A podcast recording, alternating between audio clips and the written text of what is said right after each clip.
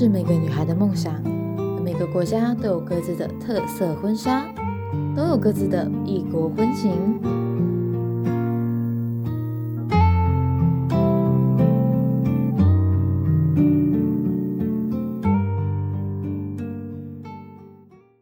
各位听众朋友们好，欢迎收听《异国婚情》，我是今天的司仪 Lily。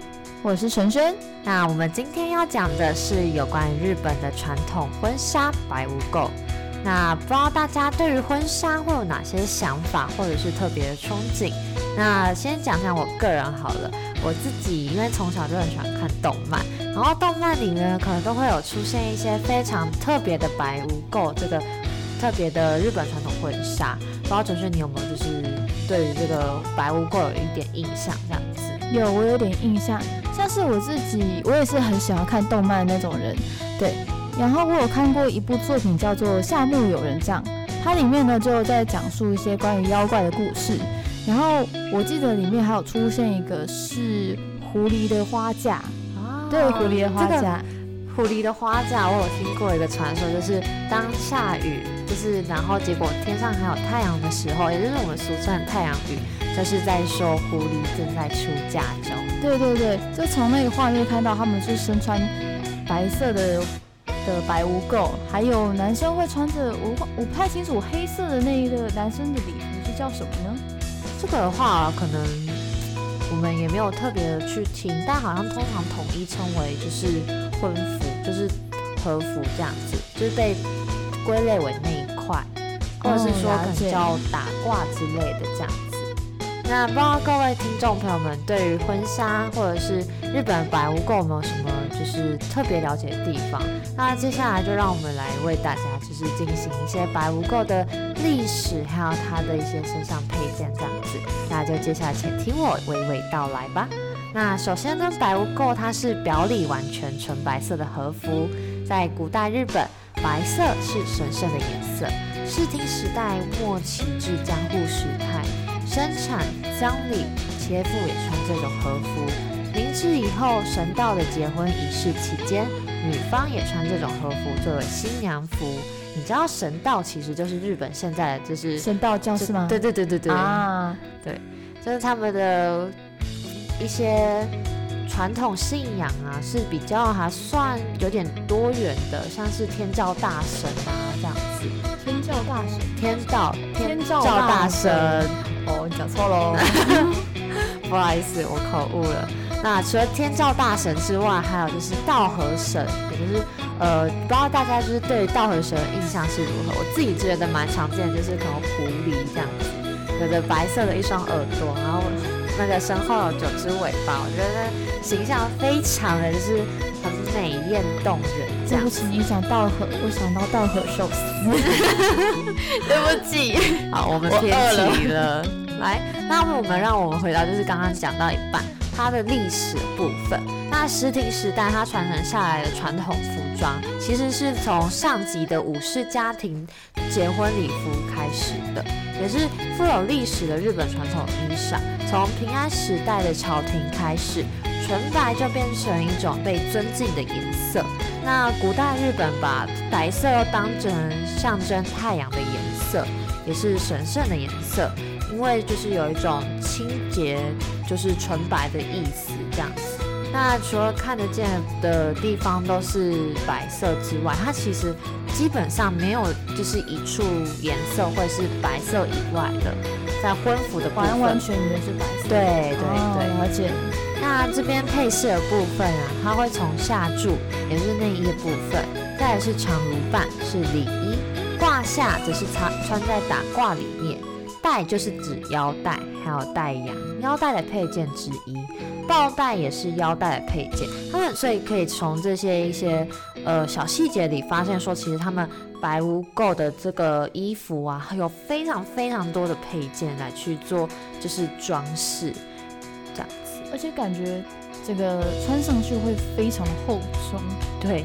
然后还有怀剑啊，墨广，墨广是指扇子，还有草履。不过近几年不是只有纯白色，在衣服的底边跟领口会加上红色边条的款式，其实也是算蛮非常有人气。我有幸在大概六七年前的时候去日本游玩，然后很幸运的看到一对新人穿着非常传统而且正式的白污垢在进行婚纱拍摄，假的？好超级梦梦幻那个画面，可我也惜想看。可惜那时候还没有接触到摄影这一块，没能帮他们就是进行美好的侧拍，不然我就觉得那个画面是有史以来就是我看过最美的。是不是它旁边还有一些人拿着花啊或者什么东西？基本上还有我有是有看到别人打花伞这样子，哦对对对对对。然后新娘的话，其实她领口的部分会再把它开宽一点。哦，对对对，正袖的话，它会穿的比较就是领口不需要开太大。嗯那半领的话也会比平常有更大空间。新娘的腰带会在比较高的位置，跟其他和服不同的地方是在于穿的时候会拖在地上，所以行走的时候要以右手提起衣摆移动。而打褂因为比较重，所以在婚礼外景拍摄的时候啊，需要先将衣摆以绳子工具的提起，样子它摆的样子，那其实跟一般我们看到的欧式婚纱，欧式婚纱不是后面也有一个很长的裙摆嘛，就有点类似。而且如果我印象没有错的话，我记得白无垢啊，他们除了全身还有头饰都是白色的之外，连妆都要偏白，对不对？就是整个粉底要打得很白。对，那一般来说，专业的和服啊，会在就是协助穿着时需要大概十五分钟，正秀则是三十分钟。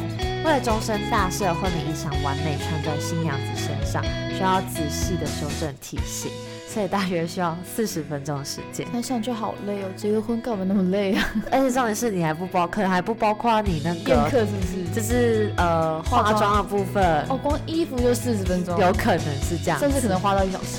对，因为毕竟没有就是去体验过，不然其实我觉得我在有生之年还蛮想要去体验穿这个白污垢部分这样子。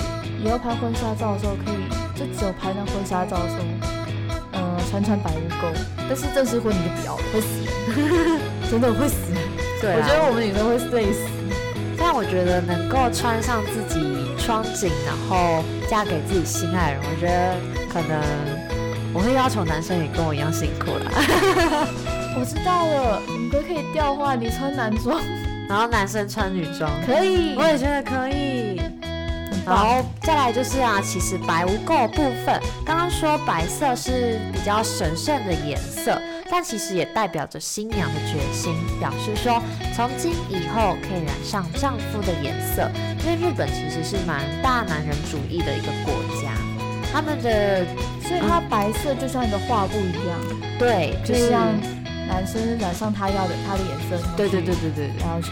对，然后婚礼小物的怀件呢、其实是武士家的婚礼习惯，表示新娘的心境。即便是女人，在危急时也有能力自我保护。那脚印有很多的解释，除了丈夫以外，不让人看到脸。由于女性很容易吃醋，所以当妒忌由心延伸而长成脚，就会变成鬼，也就是日本民俗里面的鬼怪，就是妖怪这些。那为了避免新娘一天变成鬼而需要佩戴脚印，此说法较为有名。那用日语的意思就是说，即将嫁入夫家的新娘带着纯洁干净的身心，在举办婚礼仪式后染上夫家的色彩，全心全意成为夫家一份子的含义。那白无垢会在结婚仪式结束成之后变成色打卦，就代表着仪式之后染上夫家色彩，成为夫家一员。就像他们就是呃，女性嫁入婚姻之后，就是要变成冠夫姓这样子，哦，对对对，就跟台湾有点像。就包括他们的皇室，就就是近期之前的那个贞子公主不是下嫁平嗯，对。啊，身份不仅从皇室的公主变成了平民身份，然后也要跟着缴交国家税收这样子。然后贞子公主也不再叫贞子，而是随着她的夫姓这样子。嗯改名成呃什么什么贞子这样子。了解。对。不过你刚刚前面提到说脚印就是，呃，新娘可能会因为嫉妒然后变成鬼怪嘛。这部分让我突然想到，之前大概前几年啊，不是很红的游戏吗？叫《第五人格》。啊，我知道，我对对知道。对，里面有一款，里面有个鬼的角色。啊，那个我有玩。对，里面有个鬼的角色叫蝶子吗？还是蝴蝶？美智子。哦，美智子，对对对，美智子，它里面他那个角色，他就是一个可能呃一般状态下，他就是白污垢造型，对对对，然后头上戴着一个角那个一个鬼怪的面具，我记得好像有。呃，我记得的话是，他那个其实是特定的皮肤哦，对，所以他其实原本的确，呃，他在正常的状态下是一个就是呃很端庄、端庄优雅的日本女女性这样子。那他在发动攻击之后会变成就是般若般若这样，般若那嗯，我记得那面具叫般若面具，好像是叫好像可能有两种说法吧，般若或般若这样子。嗯我就他们到时候会就盖上一个面具，每次你的他会盖上一个面具，然后开始鬼怪的模式，然后嗯抓人。他的那个头上也会有两只脚，我觉得就是相当于说他就是刚刚说脚印的部分，因为你刚刚说白无垢那个是特定的皮肤，那他的确在呃正常状况下的确有那个白色的大帽子遮住了女方的脸，那这个就是脚印的部分。那讲完脚影，还有就是刚刚讲到色打卦，就表示染上附加色彩。那像以现在的观点来说，这个说法可能有点城府啦，这样子，就是你可以想成说新娘抛开就是过去一切不好事物，然后迎接一段新的人生，就是象征身份上的一些转变，从某个人的女儿，然后这个人再来到下一个人生阶段，从某个人可能就是它原本的颜色。刷掉，变成一个纯白的画布。对对对，然后让，然后染上是展开一个新的颜色人生，对人生，嗯嗯。好，那接下来就让我们继续去细讲白无垢的一些配件。刚刚有提到怀剑、履破跟墨广。那怀剑呢，是指放在富有流苏的套子里，然后插在腰身，就是腰带里面的一个短剑，在古时候是为了武家女性防身所佩戴的配件。现在则是为了让新娘更显隆重华丽而装饰在胸口，但里面是没有放短架，不然哪一天可能啊，这个男这个呃，像我可能我脑洞比较大开啦，就是可能说哪一天这个男生跟女生其实有一些呃家仇啊之类的，然后他为了就是要报复这个男的，然后哦，对，在婚礼戏你的暗杀吗？你这脑洞做的很大哦。对啊，就是对你你有。就是 get 到我的意思，这样我懂了，我懂。对，好，那我们来继续。你可能偶像剧或者是或者乡土剧看太多，八点档看多。好，那我们来继续回到刚刚就是吕破部分。吕破呢是在古时候来就是放怀纸或者是化妆用品。只要是放置在挂下的胸口处，因为它其实就是刚刚有提到它是领口的部分，它里面会有一些色打挂或者是继续纯白色无垢这样子。嗯哼，对对对。然后在墨广啊，就是新娘在使用的扇子，称作墨广，意味着夫妻两个人在结婚后可以长久幸福。通常颜色都是用黑骨或金银扇面为主，那能搭配它白色的衣服。对，好像主要是这个原因。那虽然是扇子，但其实不会拿来使用，一样是装装饰在胸口的部分。我想到，我又想到刚刚讲到第五人格的美智子，她拿扇子打人 啊！对对对对，就是那个是她的扇子，就是武器这样子。那穿上白无垢啊，其实就是梳成日本发，或是戴上日本发的头套，因为就是头套不一定符合每个人的脸型，所以现在就是。呃，养发配上棉帽子也是，就是日式传统婚礼的发型选择之一，这样子。哦，了解。对对对。你说可能像古代那种厚重的一个包包头的感觉，有点类似是这样子，感觉就很像我们在动漫里面啊看到那些比较，就是可能一骨下去，后后脑勺直接一团头发。有可能是这样子，因为他们不是要带那个脚印嘛，所以有可能很可能就是里面是这样子，没错。哦，了解，对对对。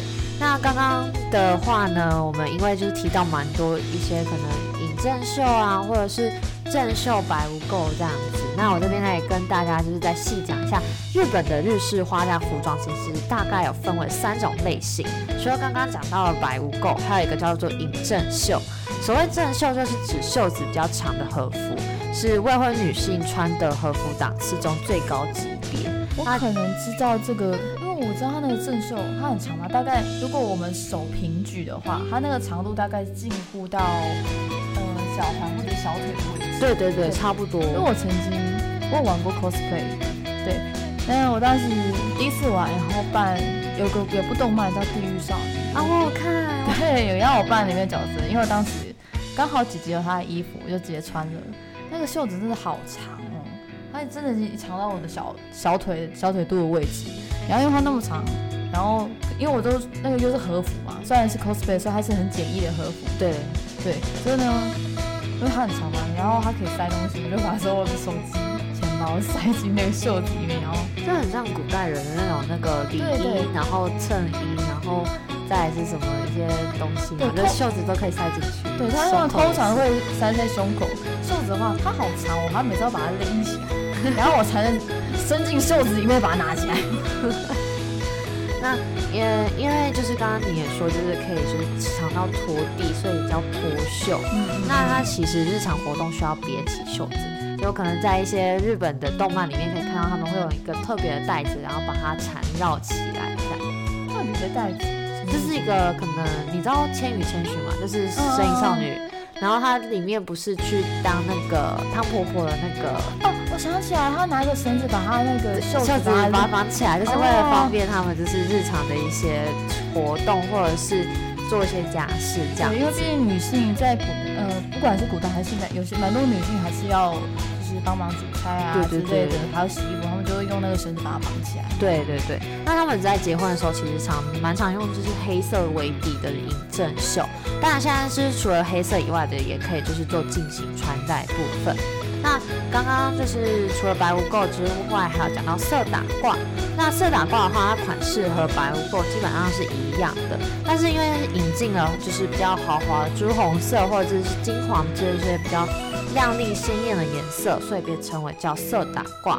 那它其实曾是士丁时代之后，呃，武家女性比较常用的礼装，就是礼服这样子。那它就是最就是最明显，然后比较让人会惊艳的部分，就是因为它的色彩非常的醒目，然后而且妖娆。哦，了解。对对对。那现在就是结婚仪式的话是采用白无垢，婚礼参宴的时候就是穿色打褂了。但其实现在都是已经没有做特别的是分别，就是其实都通用的这样子。哦，所以他们就算穿着白无垢在婚宴的话，也是可以的。对对对。哦，好。那讲完这么多的和服的内容呢，那我们就来讲讲，就是关于日本的一些传统故事这样子，或者是传说。啊，可以，这个我很感兴趣。那你这边有没有什么故事吗？们刚刚不是有讲到狐狸的花嫁吗？对对对对对。然后我我觉得我可以再是再跟大家是细说一下，就是关于它太阳与狐狸出嫁部分。我觉得可以耶。关于狐狸的花嫁，如果我记得没错的话，这个狐狸花嫁这个怪谈呢，是来自本州、还有四国以及九州。嗯，内容的话，我记得是，如果看到路上有出现一整排诡异的灯火的行列的话呢，你是说像鬼火那样子吗？也许像鬼火，因为我你知道就是猫的报恩吗？猫的报恩，在那时候就是小车那时候刚救下一只猫的时候，然后就突然那个灯上就是呃一一排灯就这样子过来，然后就是一只肥猫就这样子，一只肥猫被抬进来。你这过，你这有点过分。飞猫错了吗？招飞猫很可爱啊，超可爱的。那我还是比较喜欢俄罗斯蓝猫。确实啊，很美。好了了，撇题了，撇题了，撇题了，扯远了。好了，这个典故呢，可以追到地方一些各种的传说，像是记载阴阳师安倍晴明的《葛叶》中有提到关于狐狸这这个故事。对对对，哦，讲到葛叶，安倍晴明。动漫混出来，真的，我懂，我很懂。然后还有到了江户的宽永时代的《惊喜妖谈集》，还有《怪谈老之丈》这些野史的随笔，都有一些提到关于蝴蝶花嫁的亲眼目睹的一些记载。而且我有听，就是听过一个说法，就是他们在嫁女儿的时候，他们是在云层之上踏云，然后就是嫁女有一个画面，好像是好像是这样子。出来的哦，感觉好像筋斗云，对对对对，类似，但它是一整排，人家 一的唯美感打破对，人家金斗云是一团，但你那个狐狸嫁女儿的那个云是一排，好吗？对不起，可以继续讲的。好好好，我继续讲。关于狐狸的画架呢，我记得有一幅画，呃，一幅浮世绘的画叫《大家葛叶是北斋的狐狸出嫁图》，里面有描绘狐狸嫁女儿的时候，天空虽然晴朗阳光，却开始突然下起了雨，身旁的农民们急忙的把晒在外面的一些农作物给赶紧给收起来。这种看似晴朗，然后却突然下雨，把你淋成落汤鸡的这种情况呢？在日文里面呢，把这种情况叫做 “nene 之米”，中文翻译的话大概是“竹鼠”的意思，也被称为狐狸的花架或者是天气雨。在今天呢，都大概都会使用成狐狸的花架这个意这个名词，但基本上就是指我们台湾称为的太阳雨。原来这就是日本太阳雨的一些关于狐狸花架传说吗？对对对。但我好像还有听过，就是有一些餐厅啊，或或者是有些招式从，会听到雪月花这三个并排这三者在日本心灵的美学中都是纯洁的白，雪与月是就是不用多说啦，就是都是纯净的。那樱花的话，就是有那种传颂历久不衰的典故，因为有人说樱花是吸了人的血才会染成粉红，因此樱花本身也是白色纯洁，没有任何污垢的。那新娘也是纯洁无比，所以日本的结婚的一些习俗都是用全白，丧礼全黑，也就跟我们喜事包红包、丧事包白包作为对比这样子。哦，了解。对，那今天我们有关于白污垢的一些故事啊，还有就是他们身下的身上的背景，就是一些对对对，我们就是大概讲到这边。那我们下一周同一时间，那请继续收听我们的异国婚情喽。我是今天的司仪丽丽，我是陈轩，那我们下次再见喽，拜拜，拜拜。